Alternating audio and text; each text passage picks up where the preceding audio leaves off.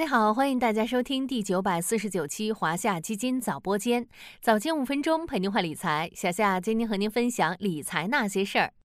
据说中国家电最近在全球卖爆了。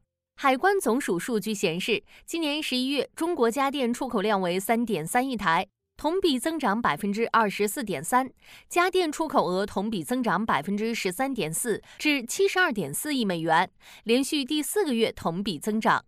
外销出口景气度明显上升，我国家电要迎来全球化发展了吗？今天就听小夏来聊聊吧。从这两年的数据来看，家电出口也经历了一波三折。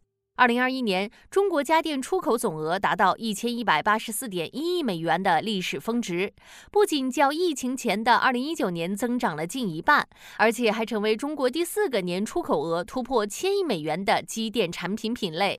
随着疫情缓解、宅经济红利消退、库存和通胀高企等因素累积，二零二二年下半年开始，家电出口增速逐渐放缓。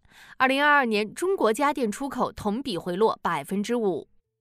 进入二零二三年之后，广交会等国际展会陆续恢复，家电出口又出现明显反弹。三月，家电出口额创下历史新高。然而，下半年开始，受全球消费电子市场低迷影响，出口又开始走低。好在进入四季度之后，家电出口重新稳住了增长形势。从整体数据来看，今年一到十一月，中国家电出口额八百零四点七亿美元，同比增长百分之二点八，有望实现全年增长。那么，最近的家电行业出口又表现出哪些特征呢？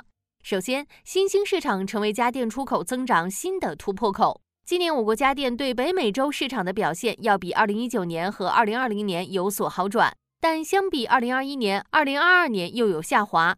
对欧盟市场出口也在波动中下滑。在发达市场增长动力不足的情况下，新兴市场成为新的突破口。今年一月对非洲市场出口首次超过四亿美元，四月对阿盟出口首次超十亿美元，创近四年峰值。八月对拉美市场家电出口额逼近十亿美元，创近四年规模新高。第二。家电出口主力从中低端市场向高端市场过渡。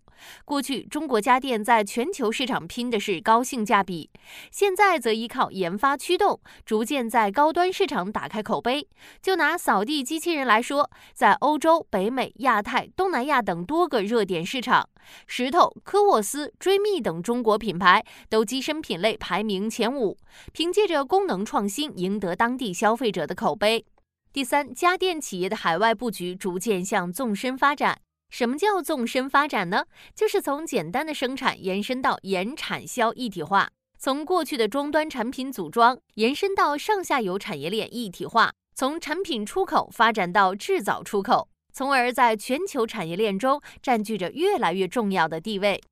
另外，还有一点值得提及的是，Team、TikTok 等中国跨境电商在海外的兴起。也为家电出海提供了新的渠道选择。这些平台在海外逐渐成长，未来有望成为国产家电企业的重要销售渠道。家电出口景气度提升，也为整个行业带来了新的机遇。翻开最近的机构研报，不乏“开疆拓土”“亮剑全球”这类形容词。作为投资者的我们，又该如何从中挖掘机会呢？从行业上来看，关注两个领域。一是小家电，目前各户类小家电、吸尘器、厨房小家电及其他生活电器比较符合欧美消费者的日常消费习惯，在跨境电商渠道中最受欢迎。相关国内小家电品牌有望享受到其未来海外发展红利。二是白电，在出口家电品类中，白电出口形势大好。今年十月，空调、冰箱、洗衣机外销出货增速分别为百分之二十六点九、百分之六十九点四、百分之四十五点二。后续出货及排产稳定增长，叠加行业基本面稳健、低估值、高股息等特点，可以适当关注。从公司上看，可以关注三类公司：一是积极出海、全球竞争力强的企业。二是能够控制成本、产出更好性价比商品的公司，在国内理性消费趋势下有望受益。三是上游制造能力强、有国产替代或行业需求崛起的制造业公司。小伙伴们也可以通过小夏家的消费三零 ETF 代码五幺零六三零等产品，进一步布局整个消费产业的机遇。好了，今天的华夏基金早播间到这里就要结束了，感谢您的收听，我们下期再见。